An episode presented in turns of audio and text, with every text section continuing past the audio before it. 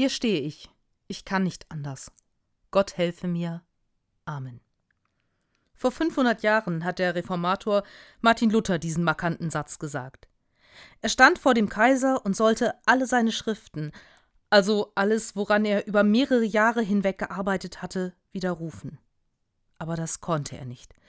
Er war zutiefst von seinen Erkenntnissen überzeugt, so überzeugt, dass er auf dem Reichstag sogar vorschlug, dass man alles noch einmal prüfen solle, und wenn man ihn anhand der Bibel nachweisen könne, dass er falsch liege, dann und nur dann würde er alles zurücknehmen und das Gegenteil behaupten.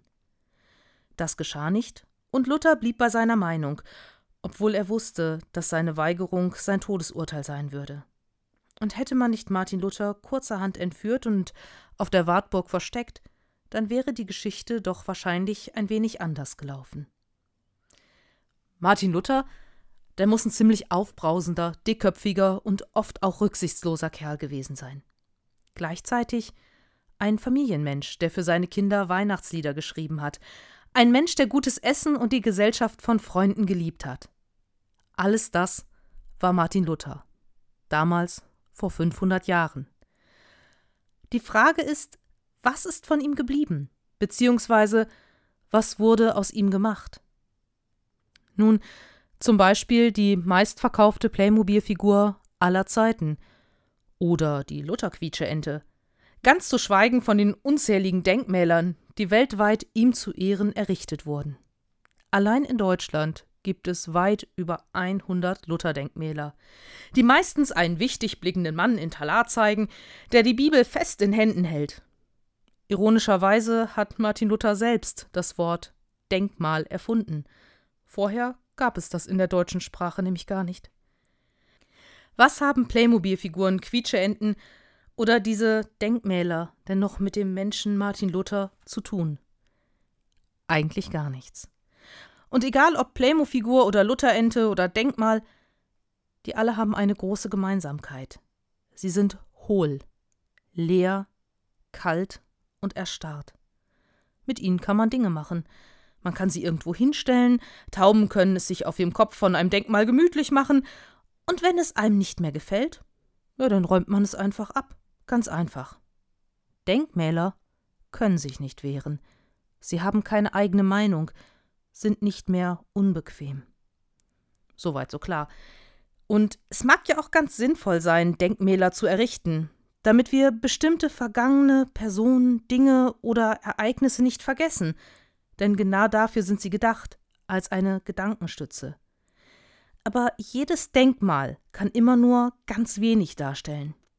Bei Martin Luther ist das dann halt der strenge Mann, der die Kirche reformieren wollte. Alles andere kommt in einem Denkmal nicht rüber. Und ja, wahrscheinlich ist das auch der Grund, warum Gott echt sauer war, als das Volk Israel auf seiner Wanderung durch die Wüste auf die Idee gekommen ist, alles Gold, was sie hatten, einzusammeln, zu schmelzen und daraus dann ein Kalb zu gießen, was sie als Gott anbeten wollten. Ein Gott, den man nicht so richtig sieht, mit dem man nicht einfach so reden kann, der nicht berechenbar war, das war ihnen dann doch zu kompliziert. Da ist so ein Standbild von einem Kalb doch viel praktischer ein Gott im Hosentaschenformat sozusagen. Das kann man schön mit sich herumtragen. Man hat etwas Konkretes, was man sich vorstellen kann.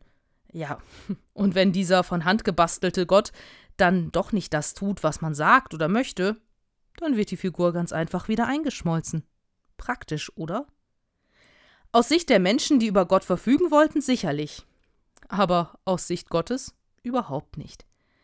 Als Gott Mose den Auftrag gegeben hat, das Volk Israel aus der Sklaverei aus Ägypten zu führen, da hat Mose ihn gefragt, wie er denn heiße, wie denn sein Name sei. Im zweiten Buch Mose im dritten Kapitel heißt es Ich werde zu den Israeliten gehen und ihnen sagen, der Gott euer Väter schickt mich zu euch.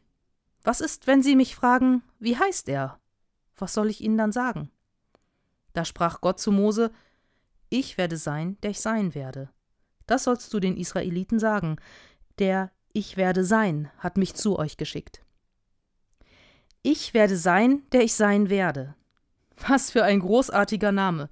Auf gut Deutsch, lass dich einfach mal von mir überraschen. Ich lass mich nicht festlegen, wie ich bin, schon gar nicht von einem Menschen. Ich lasse mich nicht zu einem Denkmal machen, egal ob Kalb oder irgendetwas anderes. Deshalb gibt es in den zehn Geboten auch das sogenannte Bilderverbot. Dass wir uns nämlich kein Bild machen sollen von Gott, eben weil ein Bild, ein Denkmal, immer nur einen winzig kleinen Ausschnitt von dem zeigen kann, was tatsächlich ist. Und Überraschung. Der Mensch, so ist unsere Vorstellung, der ist von Gott nach seinem eigenen Bild geschaffen worden. Wir sind nicht gleich Gott, das ganz gewiss nicht, aber wir sind Gott ähnlich. Genauso wenig festlegbar auf eine Sache wie Gott selbst. Denn was passiert, wenn wir anfangen, lebende Menschen zu einem Denkmal zu machen? Ein Denkmal, das muss nämlich nicht aus Stein oder Metall oder Plastik sein. Ein Denkmal, das kann auch einfach ein Wort sein. Ein Wort, das Menschen auf eine einzige Facette ihres Lebens reduziert.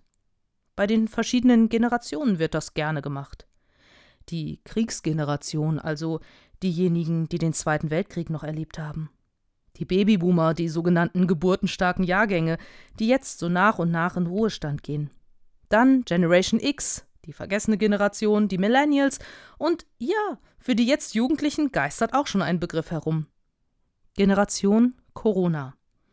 Das ist einer der Titel, eines der Denkmäler, die jetzt für Jugendliche gebaut werden. Und mit diesen Begriffen wird ein Teil des Lebens, der zufälligerweise alle verbindet, zu einem Denkmal. Generation Corona. Ach, das sind doch die, die in dem einen Schuljahr ständig im Homeschooling waren. Naja, die werden es jetzt ihr Leben lang schwer haben. Die haben ja alle eine völlig verkorkste Jugend. Aus denen kann gar nichts mehr werden. Ganz ehrlich, wenn ich so etwas höre, dann packe ich schon in Gedanken den Vorschlaghammer aus, um dieses Denkmal zu zertrümmern. Natürlich ist das Leben von Jugendlichen gerade durch Corona geprägt, wie das von uns allen. Aber das macht sie doch nicht aus. Heute hat ein echt toller Konfikurs in der Kirche gesessen.